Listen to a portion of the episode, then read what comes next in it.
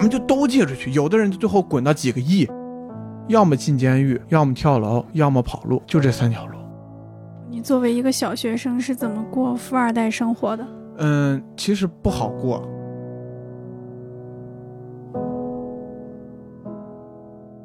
大家好，欢迎收听没折腰 FM，我是空山。这一期请来了一个久违的老朋友体伟。Hello，大家好，我是体伟，很长时间应该都没有听到我的声音了，多么有磁性的声音！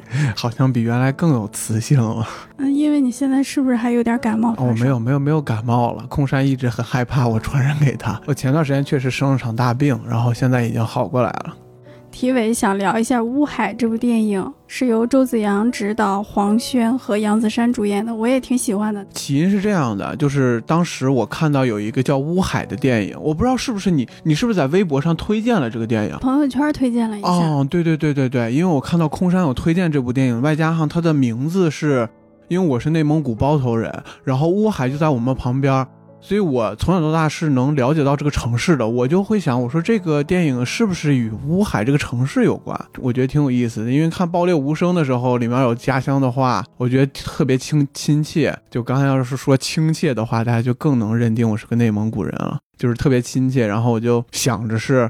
看看《乌海》这部电影，没有抱特别大的期望。那一天我刚看完《零零七》，然后紧接着看《乌海》。看完《乌海》，我还要去万圣节蹦迪，它就是我打算用来休息睡觉的。没想到它让我在那个观影的期间，非常的精神高度紧绷，所有的情绪都集中在了那部电影上面。出来的时候，我本应该去万圣节蹦迪的，去 PH 去三里屯那边，结果我在原地足足缓了三十分钟。我就望着英皇电影城萧瑟的那那一条马路，然后周围的灯光，我去便利店买了一个买了一个红牛，然后为了晚上更有精力，然后买了一个口香糖，买了个面包，我就在路边买了瓶水，我就在路边边啃着面包边喝着水，我就就太懵了，我就完全从那个情绪里面一直都出不来，这是我观影以来第一次有这种感觉。然后我掏出手机来就给空山发了一个，我们录一期乌海的博客。然后你讲过你们那里有一段非常繁荣的时期，就街上都是豪车，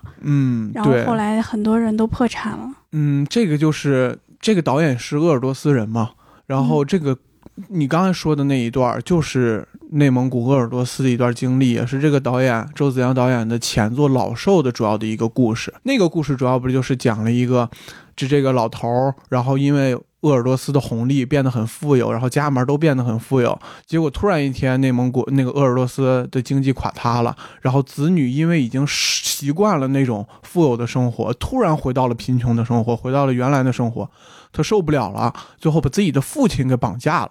这么一个故事，然后这一部呢，可能没有那个那么让人不能接受，但反而就是更让我就是沉浸于其中了。最明显的那个就是吵架那个片段，你有记得吗？记得。我不知道别的城市或者说别家的父母吵架是什么样的，就对于我来而言，在那一刻。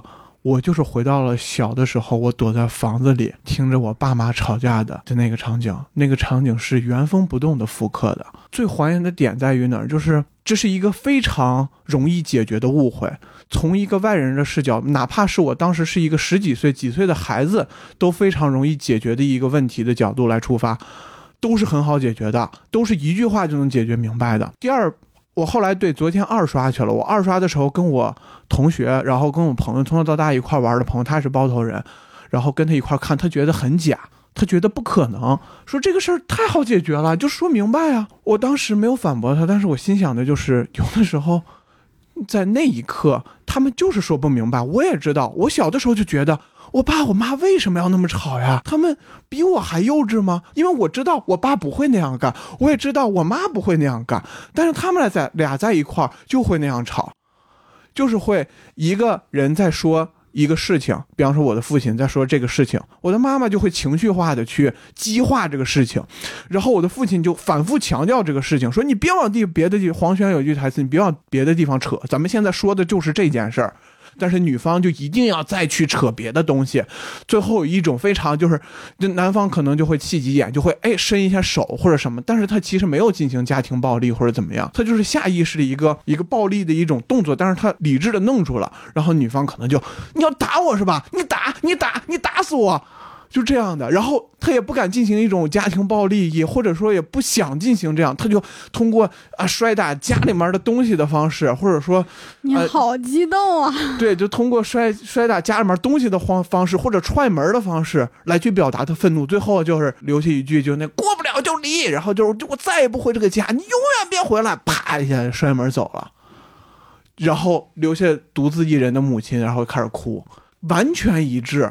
尤其再加上它里面说的都是我们那边的话，就这个代入感就更太强烈了。他们的方言标准吗？呃，那个黄轩的会有一点过，有点 too much，就是为了学的极其标准而学了一种非常标准，就是因为我们那块他不是说每一个字儿都要那种方言，他是普通话和方言夹杂着处理的。嗯，杨子姗呢，我能理解，她是应该是个南方女孩吧？嗯。嗯，据我了解，所以他有一种天然的，就是我平常在大学里面也会教一些我的南方朋友去学我们家乡的话，就是那种外地人，尤其南方人学我们那儿的话的那种口音。他学的好像是那么回事，但是你一听就绝对是学的。嗯嗯，然后它里面有几个本地人，就我靠，就真绝了，尤其黄轩他妈的那个扮演者啊，咱们家邻居不二家，就就这句话就不是老生在那儿长在那儿的人是绝对说不出来这种。种话的就只有那种老人会说那句话是什么意思？你刚才说我都没听清。看咱们邻居王二家，看咱们的邻居王二子啊啊，就包括黄轩回老家的那一段。哎呦天哪，就是跟我爸是完全契合的。我爸当时就是一吵架就喜欢回老家，然后。家里面人拿了个月饼啊，那个月饼不是大家所熟知的那种月饼，它叫风镇月饼，它里头是没有馅儿的，是一个正常月饼两倍大的一个饼子，上面是一个弧形，然后底下是平的，然后吃的时候就是融融的，然后一般呢，就不知道为什么就是。我们吃那个月饼的时候，明明大家都只吃半个，但是一般那个盘子里面都会放两个，所以一般人就是里盘子下面会有一个，上面吃着一个。当时黄轩吃的那个状态就是完美还原那个状态。嗯，那证明导演还是很有当地生活的。可能他取景也没有怎么布置，那就是一个农村家庭的家，那很正常。就包括里面有个细节，我觉得太用心了，或者说可能就是那样的，就是里面的那个日历是二零一七年的。你要是没有这个了解的话，会觉得是不是穿帮了？你这不是一个二零二零年的故事或者二零二一年的故事吗？你怎么能放个二零一七年的日历？但我们那儿的农村就是那样，一般放的都是两三年前的，就我也不知道为什么。其实我不太确定这个故事具体是哪一年的，没准就是二零一七年的啊，当然也有可能。对，嗯，整个的故事跟我和我爸的性格，就包括跟我们的实际情况是非常类似的。开头第一个镜头就是家里面有人来催债，然后躲在门口等着这个催债的人走，还要装作家里面人不在的样子。这个镜头是我实实在在经历过的，有人来催债，然后我就需要躲在门口，我等着，等到他们走的时候，我再看向猫眼，然后确定他们走了，然后我再该干嘛干嘛。嗯，就是我给大家讲一下，就是为什么。那个地方的人，或者说这个导演会拍一些这样的题材，就是因为有一个大的环境背景，就是鄂尔多斯，就必须得提鄂尔多斯。鄂尔多斯在二零零八年，也就是我当时的小学五年级左右的时候，那是一个是中国最富有的地方，它的 GDP 是超香港，在那五年，不可思议。对，然后我们那边。当时我爸有很多朋友都是鄂尔多斯的朋友，我爸因此吃到了很多红利。我们家也在那几年就是飞速窜升，就是经济也是蓬勃发展。我也过了一段时间的富二代生活。你能不能讲一下你的富二代生活？你作为一个小学生是怎么过富二代生活的？嗯，其实不好过。一是我爸那就忙事业，所以没有时间陪我。所以从小到大是一个相对来说缺父爱的人，我只有玩具，就跟那些电影里面演的似的，就是，啊，有各种各样的好东西都给你买回来，别人有啥你就有啥，别人没啥你也有啥，什么别人没听说过、没见过的东西你都有。所以我的玩具就是几盆几盆的玩具，是别人的好几倍。再一个就是你在一个这样的环境中，你会觉得这个钱是一个标准来衡量你自信与不自信。那段时间我是最自卑的时期。因为我在与很多富二代一块儿生活，就是一块儿玩儿什么的。你有有钱的，比你有钱的多了是呢。这个对我造成非常大影响。就是我到现在，我看见有钱的人，有钱，尤其是有钱的同龄人，我都不敢抬头看他。就那会儿我在玩一个很烧钱的一个娱乐活动，它叫航模嘛。我的航模已经很好了，几千块钱，正常家庭是不会玩这个的。几千块钱，但是我旁边的朋友几万块钱的飞机，我们一块儿去野外飞行的时候，我生怕那个飞机飞坏了，所以我飞得特别谨慎。人家就想飞怎么想怎么飞就怎么飞。突然有一天，咔，飞机炸了，成一个大火球，几万块钱就那么没了，这个机飞机就彻底废了，除了遥控器以外全换。没想到人家第二天下周再过来，我们一周一次再过来的时候，人换了一个更贵的。他又摔炸了，人换了个更贵的，这次连遥控器都换了，一套下来十几万。我就特别记忆深刻的一点是，当我从城市往我们飞机飞的那个野外地点的时候，我们是要集体坐大巴过去的。那个大巴的时候，我是不敢跟任何有钱人说话的，虽然我也是好像是其中他们的一员，但是我不敢跟他们说话，我也不敢看他们的眼睛，我就觉得自卑。那你身边肯定有家境没有你那么好的同学吧？嗯，这就是问题了。当你在这个层次的时候，你不会看到家境比你差的同学，你不可能跟他比。这也是人的一个，我觉得是一个很平常的一个想法。你也不会有什么瞧不起，我觉得很少会有那种。当然，阶级的压迫我是承认的，但是我觉得在一个环境中，或者说一个小孩，他不会去，就是像电影里面，至少我们那儿的人啊。就是不会说啊，一个富二代欺负一个穷小子，他不会这样做，因为这是没有意义。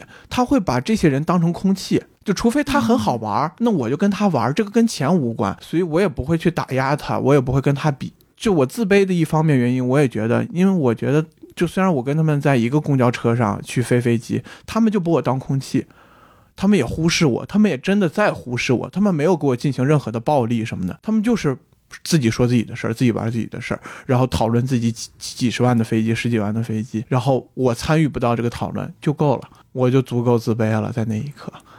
哦，对，就有点说远了啊，咱们接着说回鄂尔多斯。挺有意思的，就像我这样的普通的小朋友，好像从来没有在那么小的年纪就感受过这么巨大的差异或者自卑什么之类的。嗯，但是其实我们家当时中道崩落的时候，我反而是开心的。那种就是我得先得我必须得交代鄂尔多斯这件事儿了，否则我现在说的太快了。就当时鄂尔多斯就是这样一个情况，然后它夸张到什么地步呢？我去鄂尔多斯只要去一次，永远是当地最贵的酒店的最贵的一间房间安排我们家，车接车送，这个车都是好车。我现在坐的好车都是那个阶段坐的。我当时认为的什么路虎啊、兰博基尼呀。保时捷呀，就全都是在那个时期做做的，我就特别记忆深刻。在那个年代，那个那个车后座上就会有一个屏幕，你就可以看电视。这个是我从来别的车我没见过。零几年的时候就可以这样。零几年的时候就可以这样。然后我就是看周围的街道，就是嗯，还是我们内蒙古的样子。不同的是，街边两排摆满了车。比现在北京的那个停车场还堵呢，然后这个车呢，没有一个是坏的车，就全都是好车，只有好车和更好的车和你看到就觉得不可思议的车，嗯。然后每一家人呢都有一个叫霸道的车，我不知道为什么，就是霸道是起步，就是每一家人你有再好的车，你先来一个霸道，就所以就是一出去去哪块都是霸道，霸道车队那个车不便宜的。据我昨天听了一个司机说，那个车很保值的，就是你买来多少钱，你开几年，他卖的时候还那么多钱，因为就是有太多人硬需了对这辆车。然后我小的时候看电影。我说五星级酒店是最好的，没想到后来我就老听说什么五星级酒店是最好的，六星级酒店才是最好的。我说妈呀，比五星级还多一颗星。然后说鄂尔多斯有三个六星级酒店，然后你爸来了，咱们就挨个住，想住哪个住哪个。然后吃饭就是一个超级大的桌子，就是桌一个大圆桌，桌子大到就是。就是可能直径，我觉得一个直径它最起码得有二三十米吧，那么大一个桌子，上面摆满了烤全羊，什么各种各样的山珍海味，摆满了，没几个人吃饭啊，没几个人吃，最后吃不了剩下扔了呀，我不要，OK，就这么扔了。那这些花销的钱从哪来呢？嗯，他们的核心呢，就是当地当时奥运会期间特别需要那些煤啊、石油、天然气这类的东西。鄂尔多斯在最早的时候，零四年左右，它那个地方的石油、天然气没有被开发的时候，就是都不用深挖，随便一挖就是，嗯所以就全都是钱。这这是其中的一一波人要这么挣钱，另一波人呢，就是那第一批的人有钱了，涌入一波热钱，那就要盖高楼、盖好楼。那盖好楼，你得拆旧楼呀，你拆旧楼就得给人家钱。第二波就是我有一个旧楼，结果那个钱给了我超级多，比方说这个房子。我都不知道，那可能是我自己土盖的房子，给我两百万、三百万，嗯，他就突然又有了一波两百万、三百万的钱，然后他们都用来共同干什么事情呢？要么就是再接着去投资房地产，要么他们最多的人干的一件事儿是放贷。就像电影里演的那样。这个更夸张，就是放贷的人比借钱的人都着急。当时的氛围是：求求你了，你借我的钱吧，就是跪在那块儿，求求你能不能把我这点钱给人家借出去？他就一定要求着人把这个借出去，因为那个借钱就是高利贷，来回滚，能获得非常多的利益。你只要能借出去，就是两倍、三倍的往回滚，咱们就都借出去。有的人最后滚到几个亿，把这几个亿借出去。然后就是更多的，然后他们剩下的钱呢，自己拥有的钱，那就无限制的花，无节制的花，因为大家都是没读过书的人，穷人，就突然暴富的人，有当然也有这种很少数的这种读过书的，有这种想法的人，那人家早就把这些钱弄到什么瑞士银行，什么弄到国外什么的，慢慢投资投资，这些人现在还活着呢。嗯，剩下的那些人呢，就当然有一天那个石油突然就不多了，大家也不那么需要的时候，它纯度也不那么高的时候，那个地方不值钱的时候，那个资金链突然断了。盖了那么多的房子，那些房子根本就鄂尔多斯两倍三倍的人口全住进去也住不完的时候，那那些房子就空了，又赔了，这个资金链彻底垮塌。就是现在大家能够在新闻上看到的鄂尔多斯鬼城什么之类，的。放出去的高利贷没人能还得起，连本带息都没有了。那你自己本本身身上的钱呢，你都花光了。大家为什么敢那么花钱？是因为他清楚的知道，我这儿才花了二十万，我那儿放出去一百万呢，回来是三百万，我花个三十万，那不是个小钱？那当三十万花完，那三百万也回不来的时候，那不就崩了吗？嗯那个时候，我爸周围的朋友，要么进监狱，要么跳楼，要么跑路，就这三条路。我爸当时没有跟着他们玩的那么深，所以就只欠了几十万还是几百万，我忘了，反正就是没有那么多钱。但是我们家崩了，但是我爸也没有走向极端，也没怎么，但是他那些朋友死的死，亡的亡，要么就继续想办法，像这个电影里面的朋友一样，骗钱，或者说就是欠钱。这我爸当时也被很多人欠钱，欠钱当时的方法是什么呢？拿车顶呀，三千万的车顶八百万的账，就这他也愿意顶。最后到最后夸张到什么程度呢？三千万的车我顶个一百万也行，不要，没人要。我就要钱，我不要车。我爸也是，当时我爸那段时间一个月换一次车吧，可能就是全是别人顶账顶来的，然后顶完了，我爸再想办法卖，然后卖也没人卖，因为全是车，你就卖给谁去啊？就是当地的市场已经完全饱和，完全饱和，房子饱和，车子饱和，然后就是没钱，那这些物资就没有办法再变回钱，所有人都崩了嘛。嗯然后紧接着那个时候，然后我们家就遭遇这个情况，我爸也没有生意可做，也没有事儿可干。在我高中的时候，我爸回来了，在家待了两年，然后我天天都看到我爸，一开始就很开心。然后当然也是这段时间，那就是出现了很多电影里头我爸和我妈的争吵，因为就是当年可能在我还没生出来的时候，我爸就干过电影里面的事儿，就是把我妈家里面的房子给抵押出去做生意，也做失败了。嗯，然后就导致了我们一直租房，就明明是有一个房，后来我们就一直要租房，然后只要一吵架，我妈就会拿这件事说事儿。呃，对，包括对我刚刚忘提了，电影里面那个女方最做的，就是杨子姗做的最像的一件事，就是说你们家就是这样的人，你们家就是这样的，你花着我爸我妈的钱，就是我妈非常乐意说这个吵架吵家庭，就是突然就说你们家就是这样的一个人，你就是这样的一个人，这个会让我爸就瞬间就火就冒上来了，因为你说我可以，你不能说我家。然后我爸为了反驳你们家怎么样，然后两拨人就吵的完全不是那个事儿了。嗯，虽然他们俩老吵架，但我还整体比较开心。然后我爸也就是慢慢慢慢把我的钱减少，但是也没有减很多了。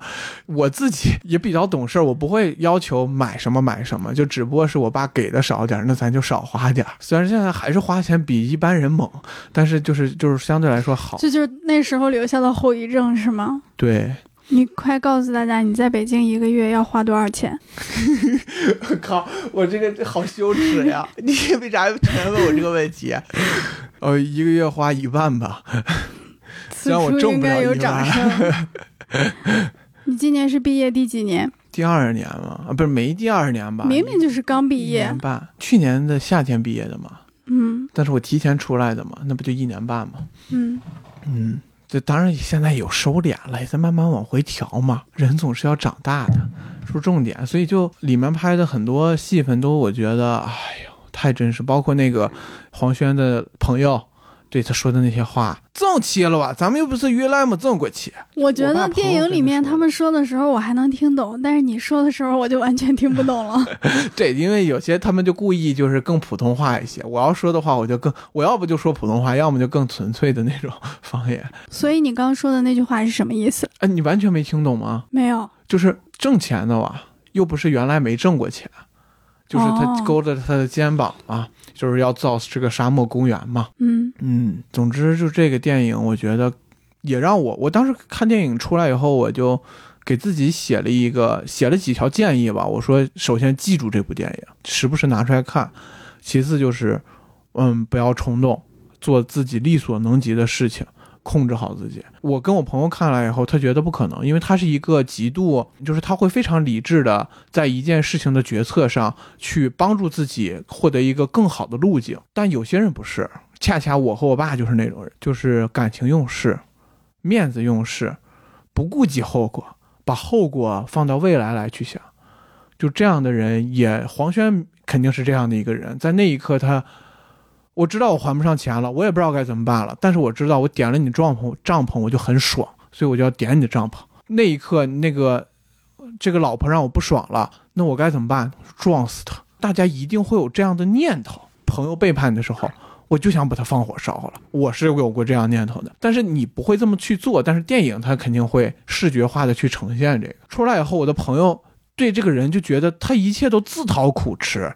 他在所有的决定里面做了一个最差的决定，他觉得这个人完全不值得同情，而我就是非常有共鸣，因为我觉得我是能办出来那样的事情的一个人，所以我也在用这部电影来提醒自己不要这样做。你觉得这个电影的缺点是什么？我说了半天了，它呈现了这个人物最后的崩溃阶段。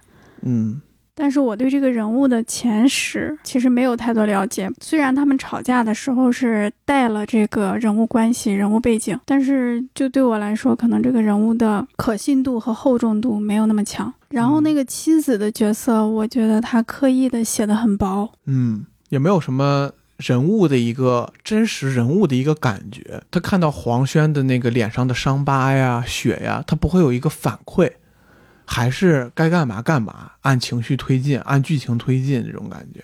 因为其实这个妻子的分量在黄轩那里是非常重的，在黄轩已经烧了帐篷之后，他的命运必然很悲惨的时候，他希望他的妻子是他最后一根救命稻草，但是这个稻草好像又要抛弃他，他就彻底崩溃了，他已经到了要杀人的地步了。然后，呃，就像你说的，吵架的那场戏特别的有分量。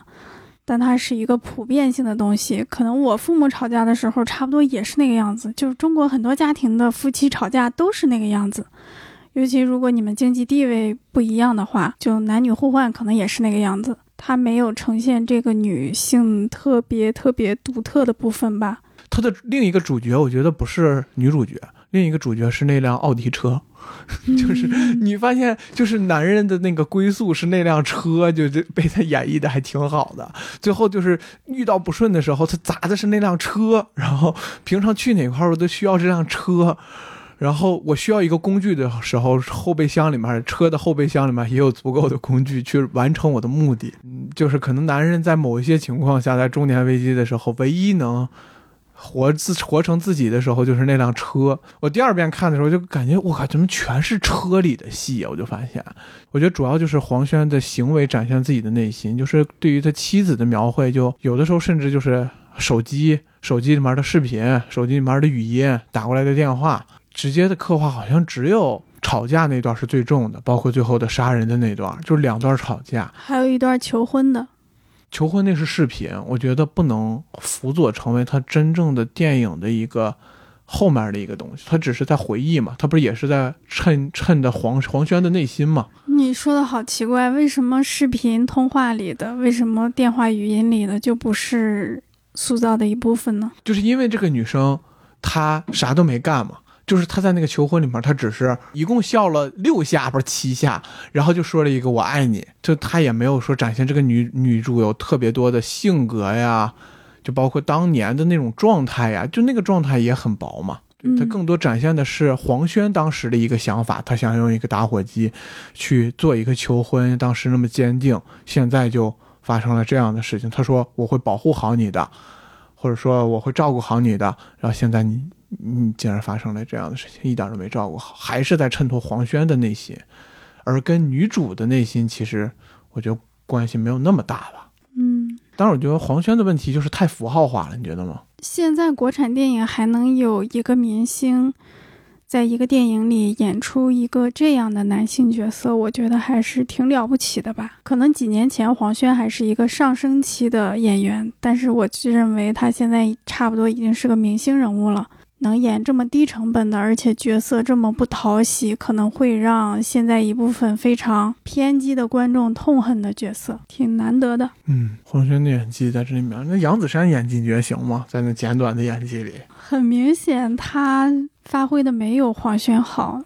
黄轩这一次的荧幕的形象也很特别，你明显能够看出来他的头发真的不洗，真的就是跟随那个人物。的状态，然后他两颊的肉，我不知道你有没有看出来，他是有点下坠的那种样子哦，两坨肉在这里坠着，那种特别沧桑、特别已经垂死挣扎之际的那种感觉。反正我是能看到他视频里头和他那个，就是就是视频求求婚的时候和他那个，就是后来的那种状态，我能看出来是两种非常不同的状态。就这个是我第二遍，我可能第一遍没有看看清，我第二遍着重去看的，我发现确实是有区分的。他不是说就是啊，这部电影我就一一并就这么演下去。他在那段演的很幸福的时候，他是真的很幸福，你能他有信服力。等到他悲惨的时候，从一开始的一般悲惨，到后来发现了那么多的事情，到最后崩溃，到最后的后悔，我觉得那几个层次是出来的。这个电影里有好多长镜头，他们都是在长镜头里表演。而且那个长镜头，你看的时候是不会突然意识到，哎，这里有个长镜头。嗯，对对对，是经常那一段演完了，然后有一个气口给你呼吸的时候，你才突然间回想，哎，刚是一个长镜头吗？就他们的表演，他们的调度都非常的真实自然。最好玩的是那个超现实的镜头，就是他进恐龙的嘴里面，嗯，去保暖。就有的人说刻意，但我觉得那一段可能。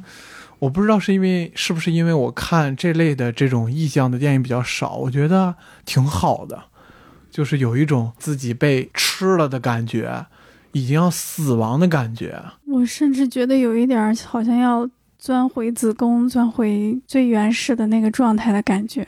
就生活已经被我给吞噬了，但这个吞噬不是恐龙真的把我吞回去，而是我自己钻进去的，就也衬映了他的这一切都是自讨苦吃嘛。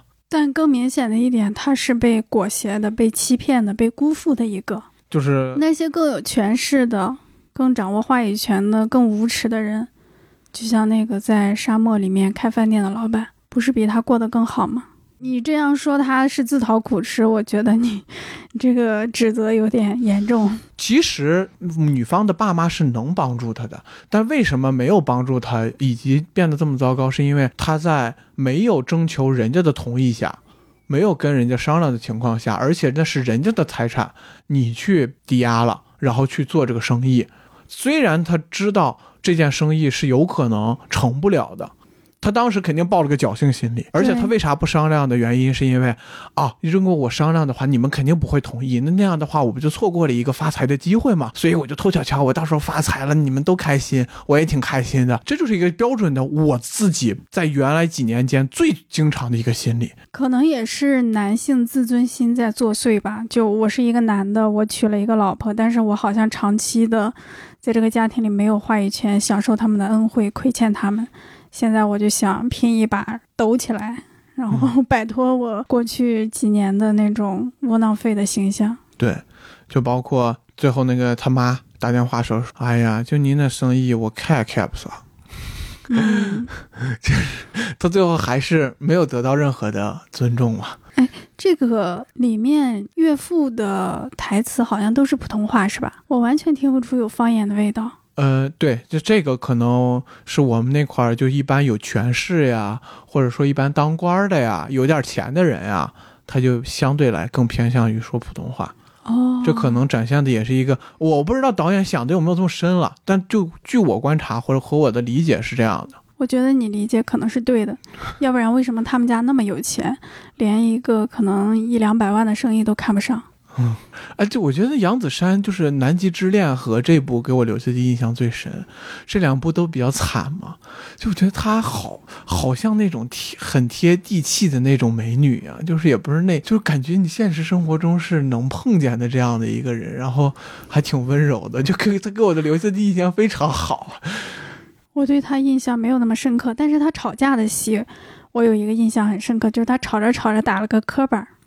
然后继续吵下去了，我不知道那个是刻意设计的，还是他当时真的结巴了一下，还挺有意思的，就显得更真实了。我不知道你看没看过原钻，就是那个原原钻是我去年最喜欢的电影。我靠，那个电影和这个电影有个共同之处，电话不带断，永远都有电话，那个电话永远都是糟糕的事情。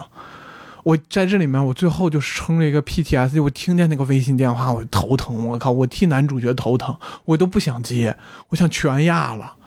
就最后他都到恐龙肚子里面了，电话里又响了。我都到恐龙肚子里面了，我还是躲不开这些。我现在其实就有点不太敢看这种题材的电影。我记得之前杰西·艾森伯格演过一个电影，叫做《蜂鸟计划》，应该是，就是他们在做一个。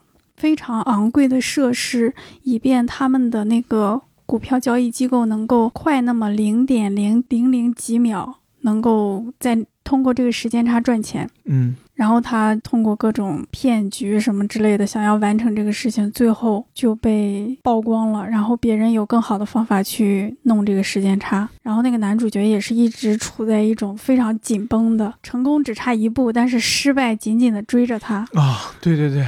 这个这种电影让我看的特别难受。给你剧透一下原钻，这个电影就是这样的，就是那个成功真的就只差一小步，每一次都只差一小步。最后那个原钻的男主角成功了，真成功了，你开心了吧？缓了一口气吧？他刚成功的第一秒钟就享受了两秒成功。嗯，你这个剧透好狠啊！就是你，所以你就我当时看这个电影的时候，我靠，真的是，就这个电影又让我有那种感觉了。行了，我觉得吴海，你还有什么别的想聊的吗？我这个比较遗憾的就是没有采访到黄轩，因为我之前没有看片儿嘛，到了首映礼的时候，我才第一次看到这个电影。嗯，哇，我觉得黄轩演的首先非常精彩，其次就是他的表演、他的呈现、他对这个人物的拿捏，可能撑起了这个电影非常大的一部分。那我我问你，你觉得黄轩在这里面表演的好，还是在推拿里面表演的好？推拿是一个特别有戏剧张力的角色，就是他那个视觉的。情感的冲击非常强，比如他突然间走着走着摔了一个碗，然后拿着那个碗割脖子，然后最后他走着走着突然间能够看到了，好像推拿更好一点吧。但是乌海里面的这个角色的宝贵程度更高一点，尤其是在当下这种创作环境里面吧。哎，应该先问一下打分，你给乌海打几分？你豆瓣打了五颗星，但是我二刷以后，我整体会往下降一降，我可能现在是八分吧。OK，我打七分。可以，我以为你会更低呢。哦，不会，我觉得这个电影还挺不错的。而且我们在首映礼的现场，还有杨超导演，现场都做了个拉片儿，还有好多位导演都非常赞赏这部电影。我认为他们说的不是客套话，是非常真实的。嗯，哎，也可以插进来给大家听一下。空山如果说这个不是客套话的话，我相信他绝对不是客套话，因为我感觉空山是客套话那个叫什么嗅觉灵敏器。呃，张钧甯，很深的压抑，其实会让我也想到自己的生活。然后，呃，我特别喜欢导演的几个画面的处理，就是可能跟刚刚观众感受到的不太一样，是包括有两场吧，就是黄轩背对着镜头。